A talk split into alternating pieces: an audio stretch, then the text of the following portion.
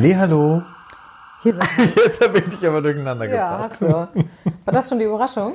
Das war die Überraschung. Ach ja. so.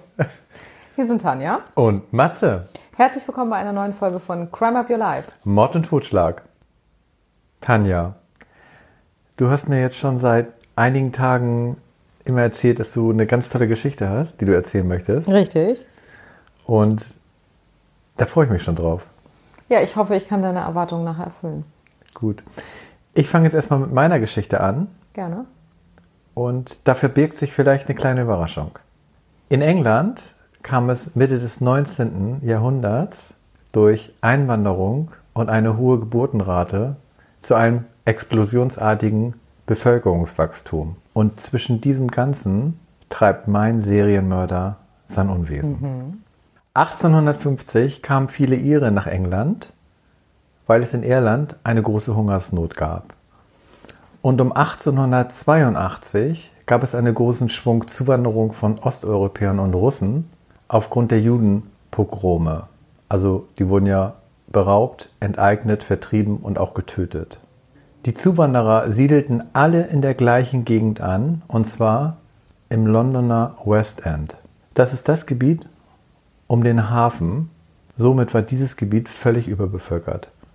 Und da trieb mein Serienmörder sein Unwesen. Hast du jetzt schon so eine kleine Ahnung? Ach, Jack the Ripper könnte das sein. Genau. Ah, Heute heißt das Gebiet übrigens London Boroughs of Tower Hamlets.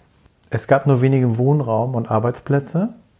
Viele Frauen nahmen Gelegenheitsjobs an und arbeiteten auch als Gelegenheitssexarbeiterin.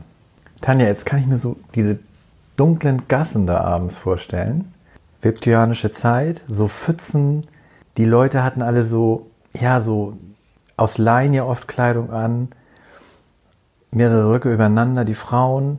Und das hat halt in dieser ganzen Ecke sehr extrem gestunken, weil das halt so überbevölkert war.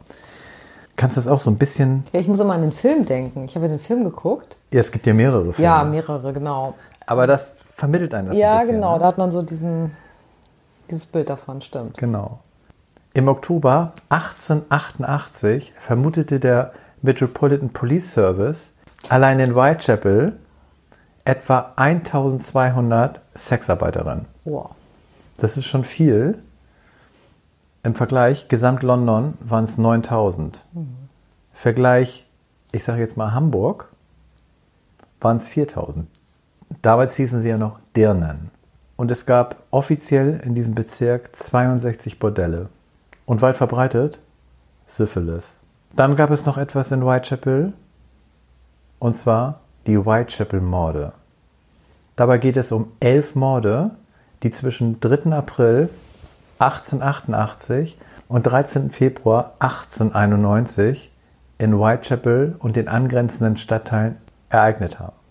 Es war alltägliche Kriminalität gegenüber Frauen, dennoch traten sie aufgrund ihrer Grausamkeit besonders hervor. Und alle Opfer lebten in ärmlichen Verhältnissen. Und darüber hinaus verdienten sie durch Gelegenheits- und Sexarbeit ihren Lebensunterhalt. Dieses Strickmuster war bei den Opfern immer das gleiche. Die große Mehrheit der Experten und Forscher sieht in fünf Morden, die auch kanonische Fünf genannt werden, die Tat einer einzelnen Person. Ob die restlichen sechs Personen auch Opfer dieses Mörders wurden oder aber eine oder mehrere weitere Täter an den Morden beteiligt waren, ist bis heute umstritten. Wusstest du das? Ja. Es gibt ja mehrere Theorien auch, Genau. wer Jack the Ripper war. Genau, da kommen wir auch noch zu. Morgens, am 3.4.88, kehrte Emma Elizabeth Smith komplett schwer verletzt in ihre Herberge in der George Street zurück. Sie wurde direkt von Bekannten ins Hospital gebracht. Emma wurde in Whitechapel beraubt und vergewaltigt. Ihrer Aussage nach von zwei bis drei Männern. Sie hatte eine klaffende Wunde am Ohr, Schnitt im Gesicht, darüber hinaus wurde ein stumpfer Gegenstand in ihre Vagina gestoßen. Dadurch war ihr Perineum gerissen. Und zwar ist es bei der Frau der Bereich zwischen dem Anus und dem hinteren Scham. Am darauffolgenden Morgen starb sie an den Folgen ihrer Verletzung. Martha Hebram wurde am Morgen des 7. Augustus 88 an einem Treppeneingang in George Yard mit 39 Stichen ermordet aufgefunden. 39 Stiche. Krass, oder? Ja. Die Stiche befanden sich hauptsächlich im Bereich des Rumpfes mit einem Fokus auf die Brüste, Bauch und Unterleib. Die Haltung des freigelegten Unterleibs des Opfers deutete auf sexuelle Handlungen hin. Diese konnten aber durch den untersuchenden Arzt nicht bestätigt werden. Wegen der Vielleicht hat Zeit. das nicht geklappt und dann ist er so aggressiv geworden, dass er daraufhin 39 Mal hinge, also reingestochen hat. Vielleicht. Ja. Wegen der zeitlichen Nähe zu den Morden an den kanonischen fünf und der Brutalität dieser Tat wird Tabram häufig zu den Opfern von Jack the Ripper gezählt.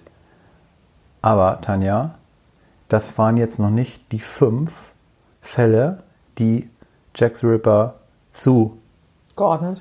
wurden. Danke. Und zwar fangen wir mal an mit Mary Ann Nichols. Die wurde am 31. August gegen 3.14 Uhr in der Bucks Row in Whitechapel tot aufgefunden. Ihre Kehle wurde durchschnitten. In der Leistengegend waren Schnitte angesetzt, um den Unterleib zu öffnen und ihre Gedärme freizulegen. Die Leiche von Annie Chapman wurde am 8. September auf dem Hinterhof von der Hanbury Street entdeckt. Ihre Kehle wurde von zwei Schnitten durchtrennt. Der Unterleib wurde vollständig geöffnet und ausgeweidet. Die Gedärme waren über die rechte Schulter gelegt. Später stellte sich heraus, dass ein Teil der Bauchdecke sowie die komplette Gebärmutter fehlten. Elizabeth Stride wurde am 30. September 88 in der Nacht ermordet. Ihr Leichnam wurde um 1 Uhr in der Dutchfield Yard in der Burnett Street in Whitechapel gefunden. Im Gegensatz zu Mary Ann Nichols und Annie Chapman wurde Stride mit Ausnahme der Durchtrennung der Kehle nicht weiter verstümmelt. Einige Quellen gehen jetzt davon aus, dass Stride aufgrund der fehlenden Öffnung des Unterleibs nicht zu den Opfern von Jack the Ripper gehörte. Allerdings stimmte Zeit und Ort als auch Merkmal des Opfers mit den anderen Morden überein. Jetzt geht man davon aus, einige Quellen, dass er gestört worden ist. Und zwar gegenüber war ein Restaurant und da ist morgens ein Fuhrkahn gekommen mit einem Kellner. Daraufhin, 44 Minuten später, wurde am etwa ein Kilometer entfernten Midway Square der Körper von Catherine Edwards gefunden. Ihr In derselben Leichnam, Nacht. in derselben 44 Minuten später. Ja. Ihr Leichnam war ähnlich verstümmelt wie der von Annie Chapman. Aus dem geöffneten Unterleib fehlte die halbe Gebärmutter sowie die linke Niere. Darüber hinaus war neben der durchschnittenen Kehle auch das Gesicht verstümmelt. Danach flüchtete der Ripper vermutlich wieder nach Whitechapel, denn in der Golston Street wurde später ein Teil der Schürze von Eddowes gefunden. Geht man davon aus, dass beide von einer Person getötet wurden, so dürfte der Mörder von Catherine Eddowes das vollendet haben, was er bei Elizabeth Stride aufgrund der Störung nicht durchführen konnte. Ist eigentlich, Logisch. wenn du in diesem Drang gerade bist. Am 19. November 1888 um 10.45 Uhr wurde eine weitere Leiche gefunden, und zwar Mary Jane Kelly. Die wurde aber, unabhängig von den anderen Leichen, in ihrer Wohnung in ihrem Zimmer gefunden. Wie bei allen der kanonischen fünf war die Kehle durchschnitten. Das Gesicht war stark verstümmelt, Brustkorb und Unterleib waren aufgeschnitten, viele innere Organe waren entfernt worden und lagen verstreut im Raum. An verschiedenen Stellen des Körpers wurde das Muskelfleisch entfernt, das Herz fehlte und wurde entweder vom Täter mitgenommen oder vor Ort im Ofen verbrannt. Wie haben sich jetzt die Morde unterschieden zu diesem Mord, Tanja? Wie ich schon gesagt, das ist der einzige Mord, der nicht in der Öffentlichkeit passierte. Und das lag daran, dass die Polizei und die Bürgerwehr in Schicht so Kontrollen gemacht haben und halt aufgepasst. Und das war dem Mörder zu heikel. Ja. Der war also mehr oder weniger genötigt, seine Tat nach innen in den, aus der Öffentlichkeit zu nehmen. Und diese Mary Jane Kelly gilt als das letzte Opfer von Jack the Ripper. Das plötzliche Ende der Mordserie wird damit erklärt, dass der Mörder gestorben ist, inhaftiert ist, in einer psychiatrischen Anstalt eingewiesen wurde oder das Land verlassen hat. Einige wenige Forscher sehen aber auch die letzten vier der Whitechapel-Morde als Taten des Rivers. Und jetzt kommt meine Überraschung. Diese Geschichte werde ich in unserer nächsten Folge fortsetzen. Oh, mal was ganz Neues. Genau. Okay. Das war doch eine Überraschung, oder Tanja? Das war in der Tat eine Überraschung. Also, weil so wie ich dich mit meiner Geschichte getriggert habe, hast du mich ja heute zumindest damit getriggert, dass eine Überraschung kommt, ne? Genau. Ja, das ist ja nicht nur für mich eine Überraschung, sondern auch für alle anderen. Ja. Tanja, und jetzt kommst du. Jetzt komme ich, genau. Aber der Fall Jack the Ripper ist doch eigentlich sehr interessant. Total, ja. Ist auf jeden Fall. Ich Vor Dingen, und noch einmal möchte ich kurz darauf eingehen, ich finde es ja auch so faszinierend, dass ein Serienmörder, der dem eigentlich nur, in Anführungsstriche, fünf Morde nachgewiesen wurden, bekannter ist als Ja. manch anderer, der vielleicht 200, Hast du recht. so wie du. Du hattest ja auch mal einen Inder, glaube ich, der hat, glaube ich, 200 Ja. Mhm. Kinder umgebracht.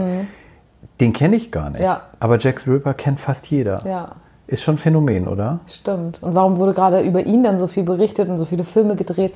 Was ist so die Faszination daran, ne? Ich glaube, weil es bis heute nicht bekannt ist, wer Jack the Ripper Mhm. Ja. war. Tanja, das werden wir noch mal etwas näher beleuchten. Dann kommen wir aber jetzt zu deinem Fall. Jetzt bin ich ja wirklich sehr gespannt. Ja, ich habe ja schon gesagt, ich hoffe, dass ich jetzt der Erwartung gerecht werde, zumindest deiner. Ich starte mal damit und da denke ich, wirst du gleich wissen, was ich meine. Wir stellen uns mal eine Klippe vor und man sieht nur, wie eine Frau versucht, sich die Klippe hochzukämpfen. Weißt du schon, was ich meine? Jetzt weiß ich, was ich meine. Diesen Fall, den suche ich so lange und du hast ihn gefunden. Ich habe ihn gefunden. Ist irre. Ja. Also, dann muss ich noch mal sagen, liebe ZuhörerInnen, der hat mich wirklich gefesselt, der Fall, weil er so tragisch ist. Aber ich will jetzt nicht viel, zu viel vorwegnehmen. Äh, Tanja, Wir haben ihn ja beide, muss man sagen. Du hast mir ja erzählt, so grob, was das für eine Geschichte ist. Wir haben ihn ja beide locker seit einem Jahr immer mal wieder gesucht und Ja. nicht gefunden. Frag mich nicht, ich habe ihn jetzt gefunden. es ist auch irre, ne, dass dieser Fall eigentlich nicht zu finden war. Ja. Wie hast du den denn gefunden? Im Englischen? Ja, ich habe ihn auf jeden Fall im Englischen gesucht, aber ich glaube, du hattest in Erinnerung, dass das auf Mallorca war. Nee. Doch, du hattest mir irgendwas gesagt, dass es auf Mallorca oder irgend, irgendeine Information hattest du gegeben, auf jeden Fall, die war falsch.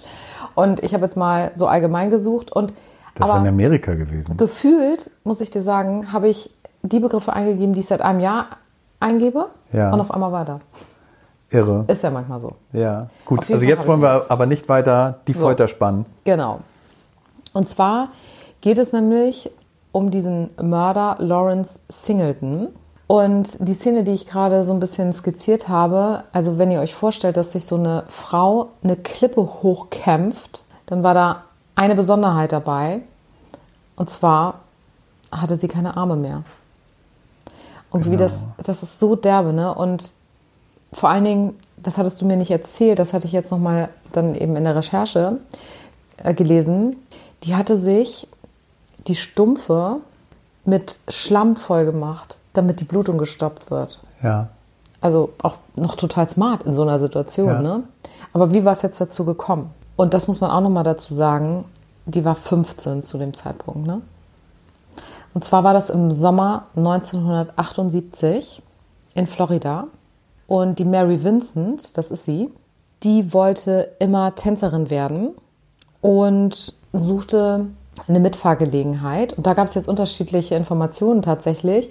In manchen Berichten habe ich gelesen, sie wollte in Las Vegas eben tanzen und hatte deshalb eine Mitfahrgelegenheit gesucht. Ich habe aber auch gelesen, dass sie sehr viel Streit mit ihrer Familie hatte und zu ihrem Opa fahren wollte und deswegen nach einer Mitfahrgelegenheit gesucht hat. Also das weiß ich letztendlich nicht 100 Prozent. Auf jeden Fall hat der Lawrence Singleton, genannt Larry, angehalten. Und der ist 1927 geboren, das heißt, der war zu dem Zeitpunkt 51 und machte so einen, ja, fast schon väterlichen Eindruck auf sie. Familienvater-Eindruck. Genau, also sie hat sich total wohl gefühlt bei ihm. Das zeigt sich auch daran, sie ist eingestiegen und sie hat sich so wohl gefühlt, dass sie eingeschlafen ist. Das können ja manche noch nicht mal bei ihrem Partner, wenn der Auto fährt, aber sie fühlte sich halt total wohl. Sicher auch. Und dann musst du dir aber vorstellen, das fand ich jetzt auch wie in so einem Film, wacht sie auf und merkt, der fährt in die falsche Richtung. So, du hast geschlafen, du wachst Ja. auf einmal auf und siehst, das, das ist nicht, wo ich hin möchte, ne? Und sitzt in diesem Auto mit dieser fremden Person. Und dann hat er aber versucht, sie zu beruhigen und hat gesagt, das ist schon richtig so und sie verwechselt das und sie kennt sich nicht so richtig aus. Und dann hat sie sich so langsam ein bisschen beruhigt und dann sind sie zu einer Raststätte. Dann haben sie kurz angehalten und das wusste sie noch.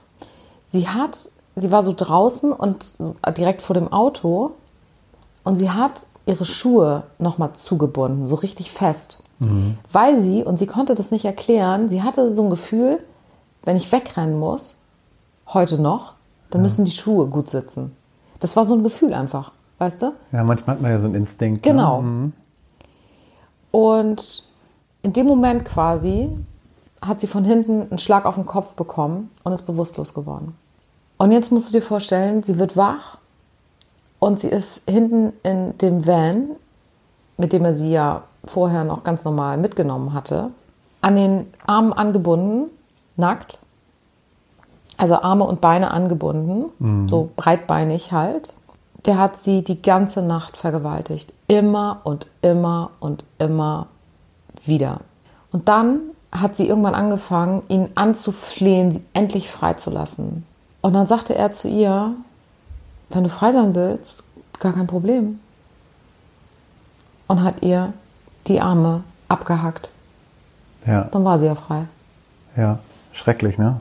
Also, und so hat er sie dann quasi befreit Wie von so ein den Horrorfilm. Fesseln. Wie ein Horrorfilm. Vorstellt, ne? ja. Und jetzt ist er davon ausgegangen, das dauert ein paar Minuten, dann ist sie verblutet, hat sie also genommen und einfach aus dem Van die Klippe runtergeworfen. Und hat Hm. das sich, kommt da ja noch zu, ne? genau, und hat sich ja gar nicht mehr drum gekümmert, weil sie ist eine Klippe runtergefallen, sie hatte zwei ganz offene, Wunden. äh, blutende Wunden, ne? So. Und sie war auch schon weggetreten. Aber auf einmal hat sie eben, als sie da unten lag, ihr Bewusstsein wieder erlangt, hat offensichtlich sofort die Lage verstanden, hat sich eben diesen Schlamm auf die Stumpen gepackt, hat dann versucht, die Arme die ganze Zeit hochzuhalten, um die Blutung ein bisschen zu stoppen. Sie ist dann nackt diese 10 Meter hohe Klippe hochgeklettert, beziehungsweise natürlich auch teilweise gekrabbelt. Und das fand ich auch so schlimm. Sie ist dann da oben angekommen und dann musst du dir vorstellen, schon so geschwächt und alles, kommst du da oben an, was ja schon völlig übermenschlich ist.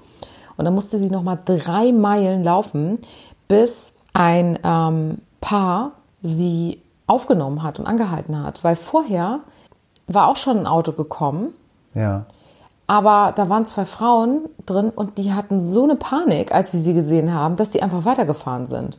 Und Furchtbar. ja, und dann kam eben so ein Pärchen, ein Mann und eine Frau, und die haben dann eben angehalten und haben sie mitgenommen und sofort ins Krankenhaus natürlich gebracht.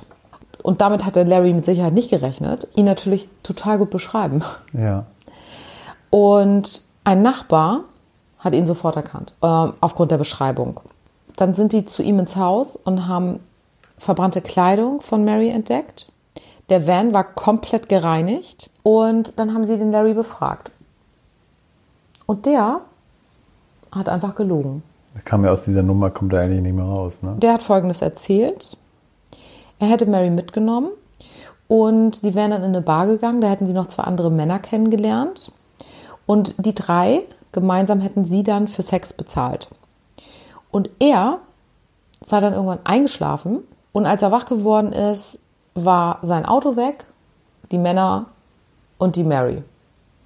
Das ist seine Geschichte gewesen. Aber der Wagen stand ja jetzt wieder da. Der war wieder da. Ja. Die Mary, die hat natürlich eine ganz ausführliche Zeugenaussage gemacht. Und du kennst das ja in so einem Gerichtssaal, also so wie man das aus dem Fernsehen auch kennt. Wenn du dann fertig bist mit deiner Aussage, gehst du ja wieder zurück zu deinem Platz. Und da ist sie ja an ihm vorbeigegangen. Und dann hat er ihr zugeflüstert, ich bringe das hier zu Ende. Und wenn das das Letzte ist, was ich in meinem Leben noch mache. Und hat ihr da eben gedroht, dass er sie noch umbringen wird. Ja, ne? ja. Und Er wurde auch insgesamt zu 2,5 Millionen Schadensersatz verurteilt, aber das, davon hat sie natürlich keinen Cent gesehen, weil er gar kein Geld hatte. Und zu dem Zeitpunkt war das in Amerika noch so, dass mh, die Strafen quasi nicht addiert wurden, sondern es wurde so eine Gemeinschaftsstrafe festgelegt. Also ich sag mal, wenn du jetzt Entführung, Vergewaltigung etc. hast und das eine sind acht Jahre, das nächste sind sieben Jahre, mhm. Dann sind es heutzutage in den meisten Staaten werden es dann 15 und dort zu der Zeit war das eben noch nicht so, sodass er dann 14 Jahre, das war das damalige Höchstmaß, bekommen hat. Aber selbst der Richter hat gesagt, das ist nicht genug für ihn. Aber es ging nicht anders und aufgrund von guter Führung ist er nach acht Jahren wieder freigekommen. Krass. Also unglaublich, ne? Ja. Vor allen Dingen, weil ja klar war, das war ja versuchter Mord. Aber wie sie sich da auch gefühlt haben muss, als sie dann erfahren hat, dass er jetzt freigelassen wird, ne, nach diesen acht Jahren. Also Vor allen Dingen, wenn du dir nochmal überlegst, was er da zu ihrem Zeugenstand gesagt hat. Genau, deswegen meine ich das ja. Also, dass das überhaupt möglich ist, ne? nach so einer Sache, dass man da überhaupt nochmal rauskommt. Das, was wir gerade gesagt haben, wie tragisch das ist, dass der nach so einer kurzen Zeit rauskam, das wurde einer anderen Frau auch tatsächlich noch zum Verhängnis. Hat er noch einen umgebracht? Der ist 1997 Oder? freigekommen und überall, wo der hinziehen wollte, gab es Proteste. Weil der war jetzt als Sexualstraftäter registriert und sobald er irgendwo eine Wohnung oder ein Haus haben wollte, konnte man das ja recherchieren. Ne? Haben die das recherchiert und die Nachbarschaft ist auf die Straße gegangen und hat protestiert. Also ja. das ist richtig hochgekocht, sodass es sehr schwer fiel, dass er überhaupt irgendwo eine Bleibe findet. Aber er hat dann äh, ein Haus gefunden in Florida und an einem Tag war ein Maler dort unterwegs in der Gegend. Ja. Und der guckte dann so von Haus zu Haus und guckte auch in sein Haus. Und was er da sah, war ein nackter Mann, der Larry, der blutüberströmt war und mit voller Wucht immer wieder auf eine Frau einstach. Er hat natürlich sofort die Polizei gerufen und wie sich herausstellte, war das Roxanne Hayes, eine Sexarbeiterin, die Larry zu sich bestellt hatte, Mutter von drei Kindern. Die hatte er getötet. Was hat er in diesem Fall gemacht, als er dazu befragt wurde? wieder gelogen. Er hat diesmal gesagt, dass sie ihn beklauen wollte und er sich nur gewehrt hatte. Und jetzt kam der Maler wieder ins Spiel, weil der konnte ja bezeugen, dass sie die ganze Zeit schon bewusstlos war, als er immer wieder auf sie eingestochen hat. Ja. Und damit war es dann geschehen. Er hat die Todesstrafe dafür bekommen und war nun endlich im Gefängnis, ohne die Chance wieder rauszukommen. Und auch die Psychologen haben gesagt, dass er absolut gar keine Reue verspürt, in seiner ganz eigenen Welt lebt und es natürlich auch sein kann, dass da noch ganz andere Opfer irgendwo vergraben liegen. Genau. Mhm. Wir werden das nicht mehr erfahren, denn er ist 2001 an Krebs gestorben. Ja. In Haft. Ja, Tanja. Jetzt haben wir es aufgelöst. Wir haben es aufgelöst. Geschichte, die wir seit Ewigkeiten suchen. Und diese Frau, die diese Arme verloren hat. Ja, die Mary Vincent. Die ist auch ganz bekannt jetzt und begleitet halt Opfer auch und. Ja, die ist Künstlerin. Ja. Und die ist auch drei Wochen nach, diesem, nach dieser Attacke, hatte sie dann schon Prothesen und mhm. ist also damit eben auch in den Zeugenstand gegangen und alles. Also die, die hat einen Lebenswillen auch, ne? Ja. Also muss man wirklich sagen. Also manche und mit 15 nochmal, ne? Also ja hätten sich da unten, glaube ich, auf der, an der Klippe da schon aufgegeben. Ja, das glaube ich auch. Und auch, wie gesagt, ich finde das so, äh, wie klar die noch im Kopf war, ne? dass sie in dem Moment, dass diese ja. Idee mit dem Schlamm hatte. Ja. Also wirklich eine, eine äh, sehr beeindruckende Frau auf jeden Fall. Finde ich auch. Seid gespannt, wie es mit Jack the Ripper weitergeht und freut euch auf eine neue Geschichte. Ich kann schon sagen, ich habe meine Geschichte auch schon fürs nächste Mal und ja. die ist auch sehr abstrus.